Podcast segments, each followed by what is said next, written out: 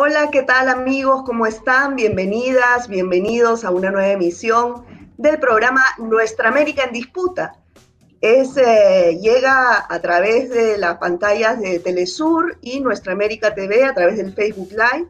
Eh, por mi parte, les saluda Verónica Insausti y desde ya les invito a que participen con sus comentarios y sus preguntas eh, para nuestro invitado de hoy. Se trata de Henry Morales. Eh, gracias, Henry, por acompañarnos en esta oportunidad.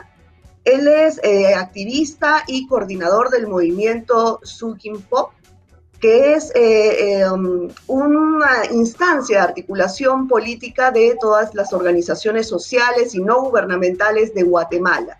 Como saben, Guatemala ha pasado de ser el epicentro de las tormentas en Centroamérica el epicentro de la tormenta política. Además, con visos también de que se repliquen en otros países vecinos.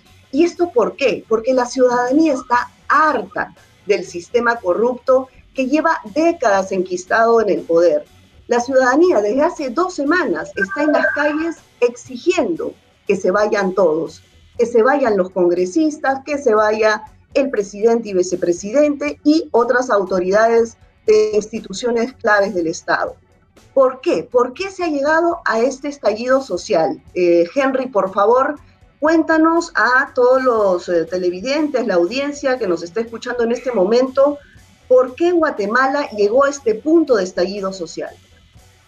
Eh, gracias, Verónica, gracias a Nuestra América en Disputa, a América TV, a Telesur por la transmisión de este programa.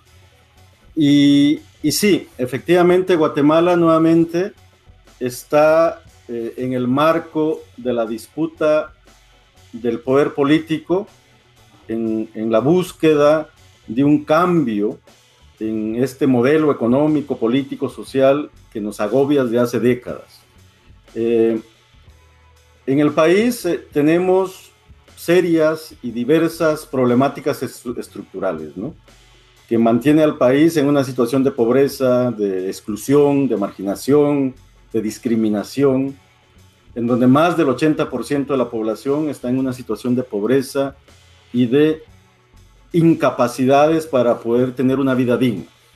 Además de todo eso, como parte de este modelo, pues una crisis de ingobernabilidad que nos ha agobiado y asfixiado desde hace ya décadas, eh, que tiene que ver con una corrupción de Estado, porque eso se le puede llamar, es una corrupción que está enquistada en todo el Estado, eh, la impunidad, la inmunidad, eh, una forma de discriminar y de buscar siempre el control de parte de una élite económica, de una élite política, de la vida, de la vida social, de la vida económica del país.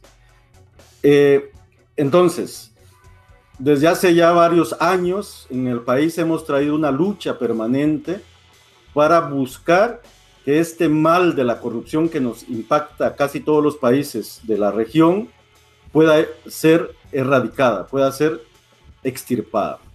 Y en, ese, en esa base, pues eh, las movilizaciones son una forma, un derecho, una herramienta para que la población la ciudadanía pueda manifestarse y exigir esos cambios. Ahora, los guatemaltecos, sí, perdón, los guatemaltecos eh, em, vienen pues eh, eh, sufriendo, como tú bien mencionas, la pobreza por décadas, es uno de los países o el país con mayor desnutrición infantil junto a Haití de toda la región. Ahora, a esto se sumó el COVID, se acentuó la crisis económica y sanitaria y lo que estalló, lo que hizo que la gente saliera a las calles fue la presentación del presupuesto 2021 en el Congreso. Cuéntanos un poquito por qué es que la gente en este momento estalla y dice, ya no queremos más esta clase política. Sí, el gobierno de Alejandro Yamatei eh, asume el poder en enero de este año. Justamente entra la, la crisis de la pandemia del COVID-19 que nos generó lógicamente todo un contexto de nuevas crisis, fundamentalmente hacia los sectores más vulnerados, de restricciones, como en cualquier otro país, pero se manifiesta la incapacidad por el tipo de modelo que tenemos del Estado para dar una respuesta. Prácticamente a los sectores más vulnerados se les deja huérfanos de cualquier posibilidad de afrontar de manera digna esta situación.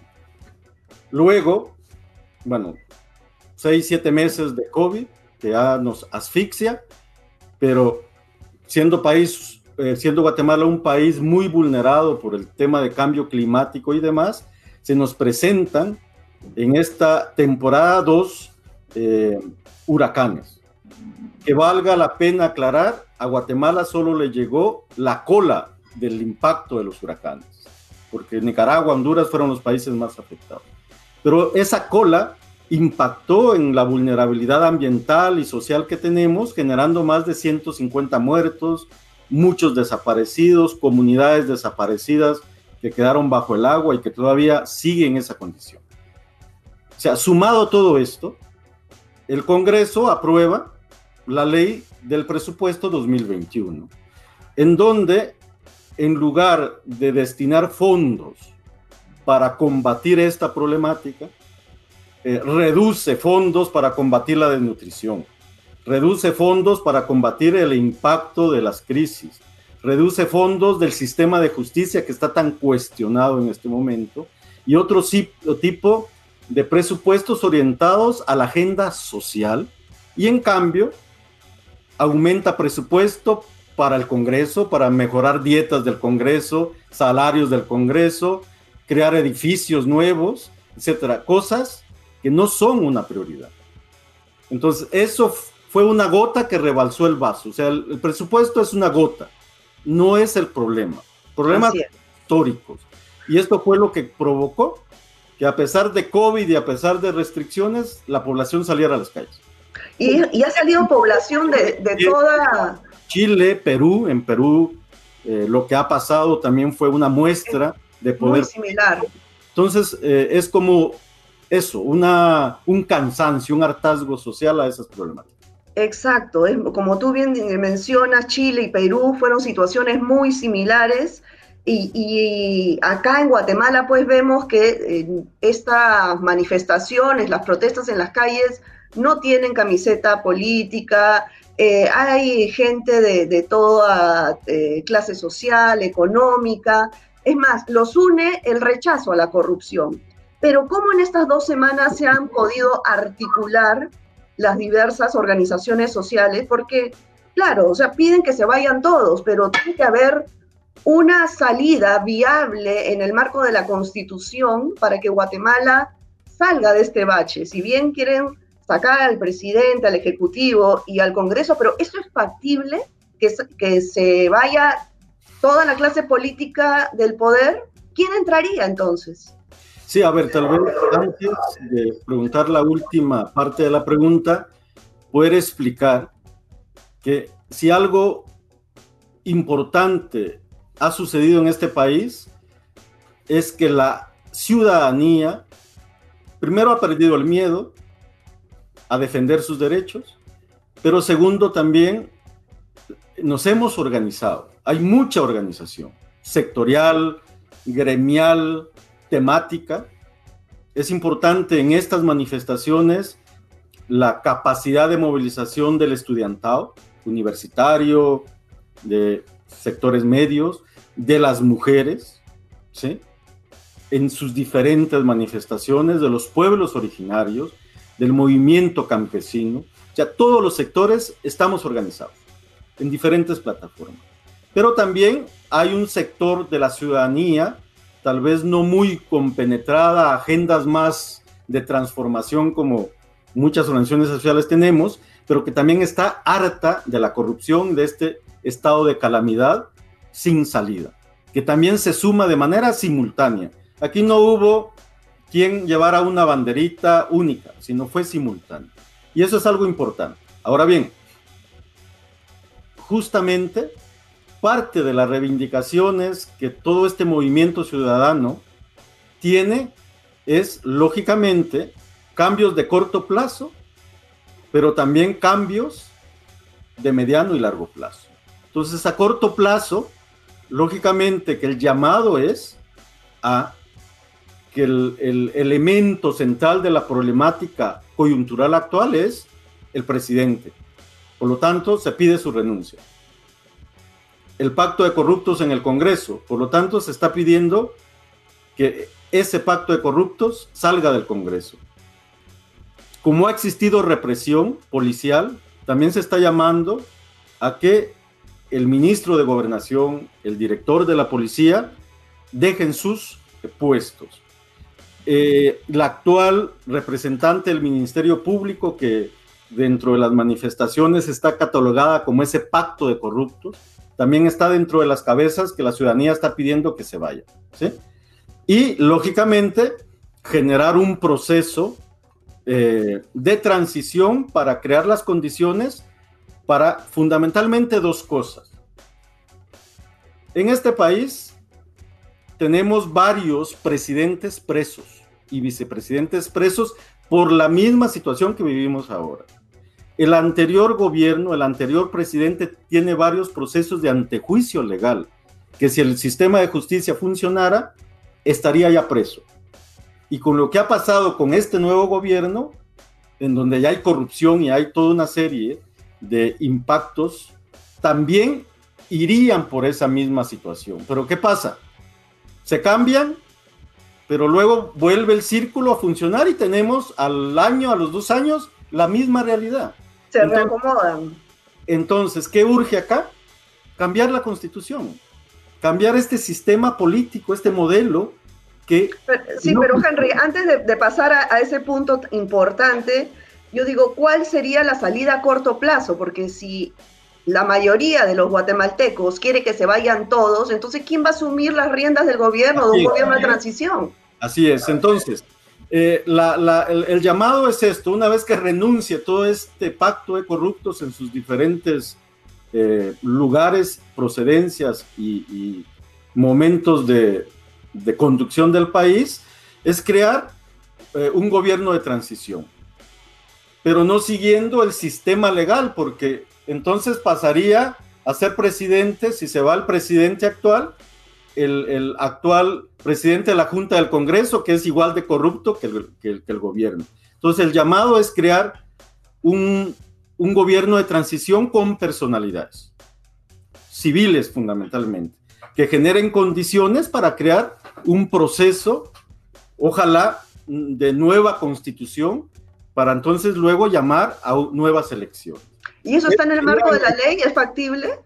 Eh, es factible, de acuerdo a la constitución lo permite, pero ya sabemos, esto en las actuales condiciones, si no hay cambios en las tres estructuras de poder de este país, difícilmente se puede avanzar. Entonces se vuelve un gran desafío, pero la apuesta política sería eso, o sea, en corto plazo, pues que las demandas concretas se puedan realizar las renuncias, cambios, etc.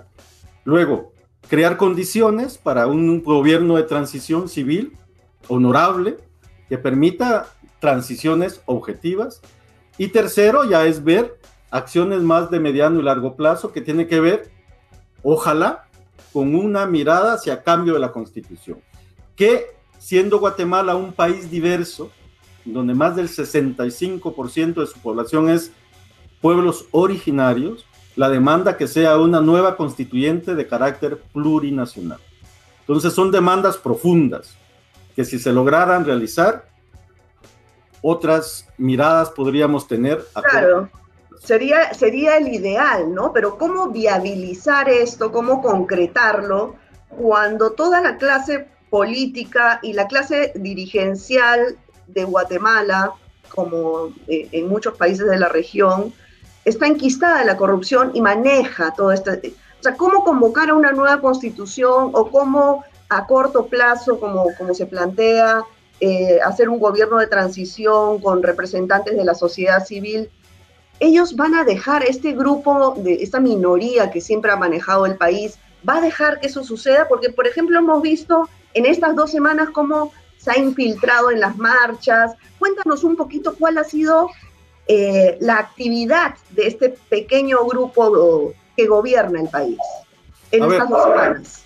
Eh, las figuras que estamos viendo, como es la presidencia, el Congreso y los funcionarios dentro de los sistemas de poderes en este país, no es la causa del problema en Guatemala.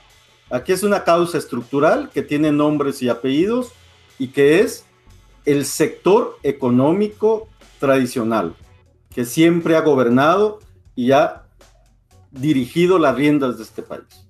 Aquí le llamamos CACIF, pero no solo el CACIF, hay otras cámaras económicas. Ahí está realmente el enquistado eh, las causas originarias de nuestra problemática. Entonces, para poder hacer los cambios hay que pensar en todo eso, porque tú tienes razón. O sea, no es fácil. O sea, este gobierno está haciendo todo para que no pase nada. Eh, convocó la Carta Democrática de la OEA, ya vino la OEA, hizo un show acá, eh, se reunió con todos los sectores, una OEA tan desprestigiada en nuestra América por lo que pasó en Bolivia, respaldó un golpe de Estado, etcétera, etcétera, etcétera. Eh, también ha llamado a un ejercicio de consulta a tanques de pensamiento para revisar el presupuesto, pero sectores muy allegados a la misma problemática, la iglesia, etcétera, etcétera. ¿Sí? O sea, y ojo, porque también el gobierno tiene su propia estrategia. O sea, la represión policial, la infiltración para que las manifestaciones pacíficas parezcan violentas, ¿sí? el llamado a la paz, a la reconciliación. O sea, el gobierno se está moviendo, se está moviendo. Bueno, definitivamente es la misma receta que, hemos visto aquí en Perú, hemos visto en varios países de la región. Es, la receta del neoliberalismo y de los gobiernos que representan, los gobiernos de turno, como tú bien dices, que pasan, pero eh, eh, finalmente eh, los dueños o los que hacen y deshacen en estos países, en nuestros países, es esa cúpula de poder económico. ¿Cómo liberarnos de ellos? ¿Cómo liberarnos de ellos, gente? Entonces, ¿qué es lo que estamos llamando? Todos los actores, sectores, pueblos, territorios en este momento. La necesidad de un pacto político nacional, de todas las fuerzas que queremos un cambio en el país. Un pacto político. Hay muchas desconfianzas, hay historias, hay protagonismos, pero debemos, si queremos realmente aprovechar esta coyuntura, dar un salto cualitativo y tener ese pacto político social, en donde puedan caber todas las miradas. Todas las miradas que quieran un cambio en el país. Incluso sectores económicos que tienen una mirada diferente, que buscan un bienestar diferente para Guatemala. Ese es el primer reto. El segundo reto, que lo vemos muy importante, es eso, eh, entender que para poder alcanzar los grandes objetivos de mediano y largo plazo tenemos que dar pasos, objetivos de corto plazo. Y creo que las demandas que hacen las autoridades ancestrales o comunitarias, como le llamamos, está muy clara. Ellos plantean en sus demandas que el, presidente renuncie, que el Congreso, el pacto del Congreso renuncie, que se destituya a las autoridades que tienen que ver con la crisis eh, de la represión, etcétera. Hay una serie de demandas muy claras que si eso se lograra, podemos dar un salto siguiente. ¿Y tú crees que se vaya a lograr? Están convocadas, por ejemplo, para este próximo sábado una eh, marcha a nivel nacional. ¿Tú crees que se, que se logre? Bueno, en Perú se logró, ¿no? Es la apuesta, Verónica, es la apuesta. Ahorita todos los días hay, hay acciones de calle, tomas de carreteras y lógicamente demandas, comunicados, etcétera. Hay. Para este sábado hay un llamado nacional porque la manifestación no solo es en la capital, es a nivel de las principales cabeceras departamentales, a que nuevamente volvamos a las calles para hacer acto de presencia y poder generar ese poder político de el derecho a la resistencia pacífica. Entonces, yo creo que aquí va a depender mucho de esa capacidad, de esa apertura al diálogo y a la concertación que debemos tener todos los sectores. Y hay acercamientos, se está trabajando en eso. Va a depender, creo yo, en este momento de eso fundamentalmente. Porque si no, nos van a dividir. Es parte de la estrategia. cada sector va a seguir a su lado, aquí, allá, que es muy bien, genial, pero eso no, no nos da la fuerza suficiente. Entonces me parece que el paso siguiente es, ojalá, este pacto político, un frente común, una agenda única de acción política y sobre eso las reivindicaciones que están muy claras en este momento a corto plazo.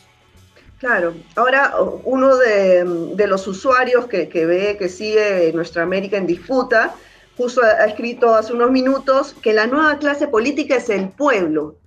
Y, bueno, lo estamos viendo en Guatemala, lo estamos viendo en toda la región. ¿Tú crees que la clase política tradicional, que además no solamente eh, está conformada por partidos de derecha, también de centro y de izquierda, ¿tú crees que esa clase política tradicional ya fue en el mundo, en la región? O sea, estamos entrando a una nueva forma de hacer política desde el pueblo.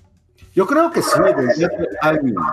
Desgraciadamente, y volvemos nuevamente a volver al tipo de modelo económico y político que tenemos. En Guatemala, en Guatemala, para poder alcanzar el poder político, solo hay una vía legal, el sistema electoral.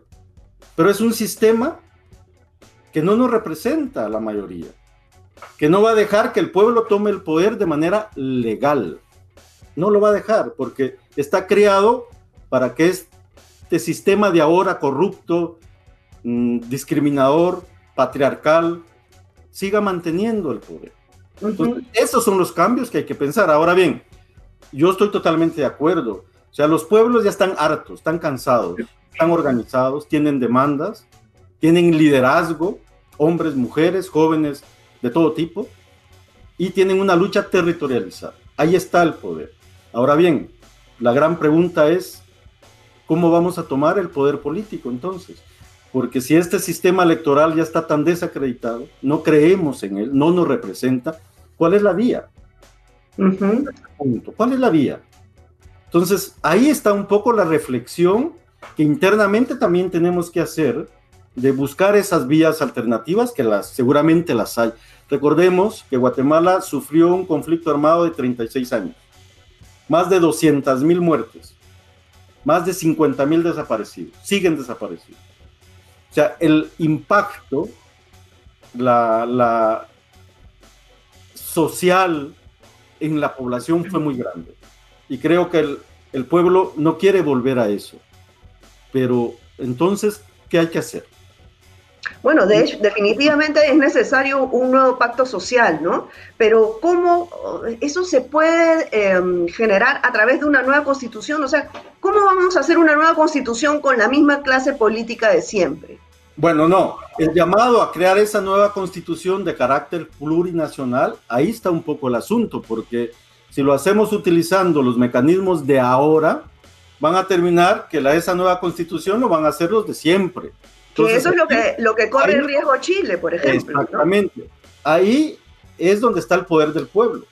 el pueblo va a tener que poner a sus representantes, sus demandas, y lógicamente darle un sentido social, popular, diferente a lo que tenemos, no neoliberal.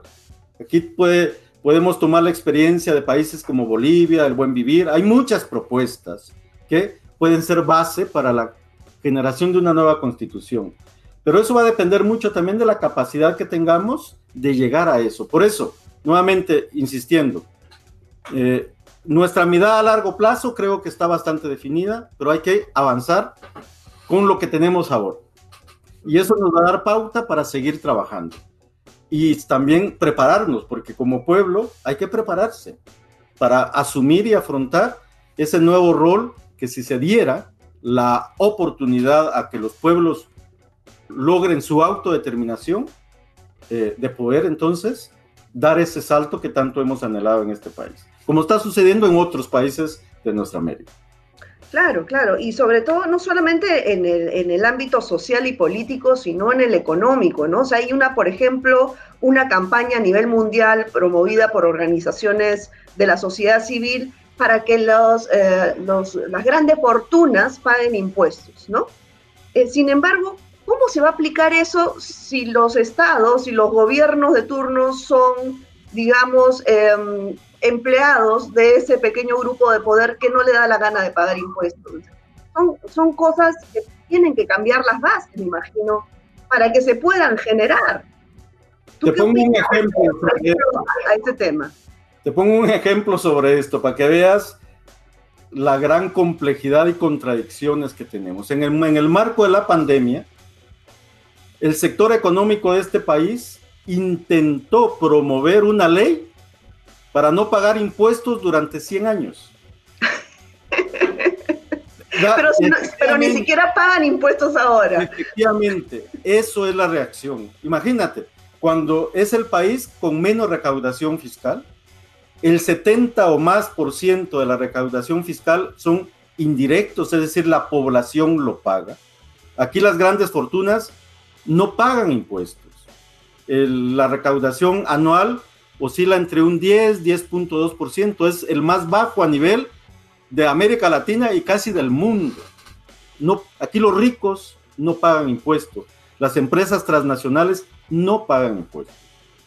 Entonces, imagínate, eh, como una medida a corto plazo, que no es la solución, porque es al final efecto del actual modelo que hay que cambiar, nos parece correcto llamar a que esas fortunas paguen impuestos, por lo menos para ayudar a contrarrestar la problemática actual pero no lo van a hacer.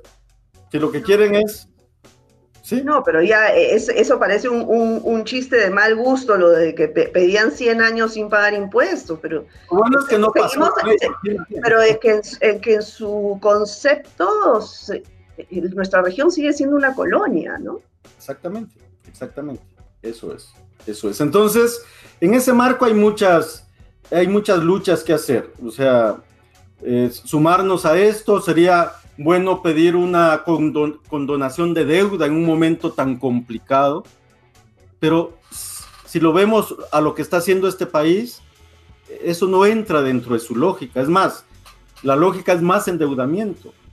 Es cierto que Guatemala en América Central es el país con menos eh, deuda a nivel pública, internacional y nacional, pero su capacidad de soportar de manera equilibrada la deuda ya está colapsada. Entonces, mucho del recurso que debería estar destinado a la agenda social, a la salud, a la educación, se va en pago de, deuda, intereses de deuda, y ya no digamos en todo lo que la corrupción eh, tiene, ¿sí? La corrupción tiene. Entonces, vamos a tener que trabajar en la agenda económica mucho todavía para, en este marco de crisis, intentar exigir otro tipo de, de políticas, más orientadas hacia el bienestar de, la población.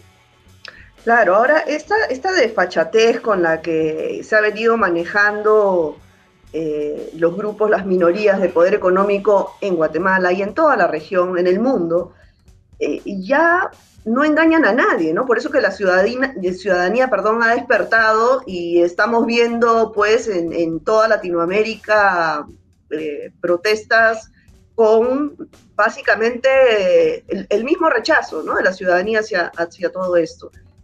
Pero tú crees, eh, como dije al principio del programa, eh, por ejemplo, en Centroamérica, Guatemala es el que está liderando ¿no? esta explosión social de rechazo al sistema, al sistema en general corrupto. ¿Tú crees que esto se replique en los países vecinos de Centroamérica? Mira, yo creo que a nivel de América Latina y el Caribe hay un cansancio ya de este modelo de muerte, de este modelo neoliberal, capitalista, hay un cansancio. Y los pueblos, eh, los pueblos eh, explotan cuando, cuando ese cansancio llega a su máxima expresión, como lo que pasa en Guatemala. Pero así seguramente va a pasar en muchos otros países, está pasando en muchos otros países. Ya dijimos Chile, Perú, Bolivia, ¿sí? Estamos allí. Entonces, a mí me parece que es momento también de globalizar la solidaridad y la lucha de los pueblos. Ya no podemos verlo que es mi lucha como país, claro. Cada país tiene su propia dinámica, realidad y va a pelear, pero ya debemos verlo como una lucha regionalizada. Eso creo que es algo que vamos a tener que profundizar y trabajar con más, con más fuerza, porque los objetivos de todos los pueblos son los mismos. Es exacto, que nos dejen vivir dignamente, que nos dejen vivir en paz, que nos dejen ser soberanos, ser autosuficientes, ya no colonias como bien se dijo, y en donde el rol de Estados Unidos, que sigue siendo ese rol nefasto, colonizador, ya se acabe. Ojo, porque en el caso de Guatemala hay un elemento importante. Lo que piensa la comunidad internacional de lo que pasa en el país, a este gobierno, a este sector de corruptos les importa mucho. ¿Sí? Y, para bien o para mal, la agenda o la recomendación de Estados Unidos es que hay, tiene que haber un cambio en este país y eso les asusta.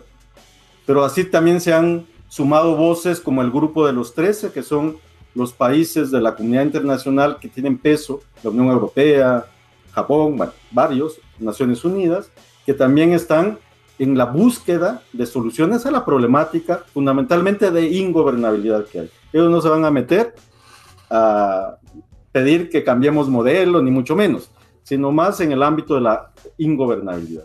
Entonces, eso creo que es un factor que también puede ser bien utilizable en lo que estamos viviendo ahora en Guatemala. Tal vez en otros países no, pero en este momento aquí puede ser positivo. Bueno, Henry, yo les deseo desde Telesur y Nuestra América TV, vamos a hacerle seguimiento a los hechos en los próximos días en Guatemala. Les deseo la mejor de las suertes, eh, todo nuestro apoyo, nuestra solidaridad con el pueblo guatemalteco y ojalá que lleguen pues a buen puerto con todas las exigencias, eh, las justas exigencias que tienen, ¿no?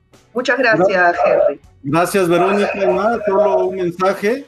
Yo creo que Guatemala, como siempre lo, lo ha sido, es un país valiente, es un país que lucha sus derechos, organizado, diverso, es cierto, y que sabremos, sabremos aprovechar esta coyuntura, sabremos eh, estratégica e inteligentemente confluir para que este momento sea el inicio, ojalá, de cambios eh, profundos en el país. Así que seguiremos trabajando para eso. Gracias a ti y a Telesur y a Nuestra América. Muchas gracias. gracias, Hasta una próxima oportunidad. Gracias. Bueno amigos, con ustedes también, hasta una próxima emisión de Nuestra América en Disputa. Cuídense mucho, nos vemos. Chao.